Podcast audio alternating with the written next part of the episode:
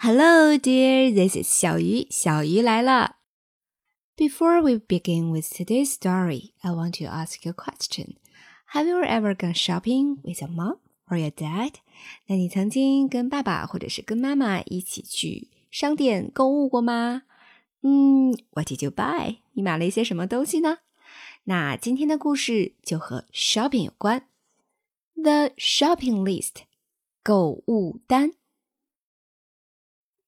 Yasmin and Dad went to the bank. Yasmin 是这个小女孩的名字，她呢和爸爸去了银行。嗯，Look at the picture, page one. They stood in front of an ATM. So what did they do? 那他们站在一个自动提款机前面，他们做什么了呢 ？Oh, look, Dad put the money into the wallet.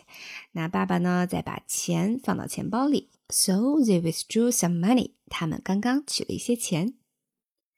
Next, they went shopping. They went camping shop, gift shop. 他们后来呢，就去购物了。他们去了卖野营用品的商店，还去了礼品店。那他们要买一些什么呢？Yasmin had the shopping list.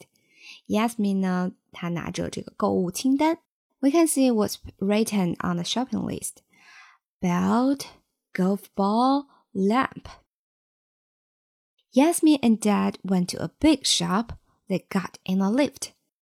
那他和爸爸呢，去了一个大商场。他们是乘电梯上来的。Lift 电梯。Wow, you almost can be anything in this shop. A man got in with them. 那另一个人呢，跟着他们也一起走进了电梯。Oh, Yasmin said, "I like this pink belt." 我喜欢这个粉色的腰带。I like this golf ball. 爸爸说，我喜欢这个高尔夫球。This is the best lamp. 这个台灯简直是最棒的台灯啦 ！when they were shopping, the man who got into the lift with them was after them. 那当他们在挑选的时候呢，跟他们一起进电梯的这个人也在他们的周围，在选择自己想要买的东西。Okay, that's enough.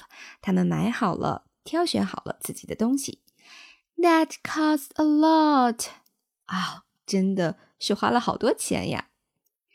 Yasmin and Dad got back in the lift. 他们再次上了电梯，准备回家。The man got in with them。那刚才的那个人呢，也和他们一起进了电梯。Oh, they got home。他们到家了。Yasmin and Dad went back home. Let's unpack the shopping。快点，我们把买来的东西拆开看吧。Yasmin 兴奋的不得了。Oh, a vest。爸爸从这个购物袋里面拿出了一个小背心儿。呃，刚才他们买什么来着？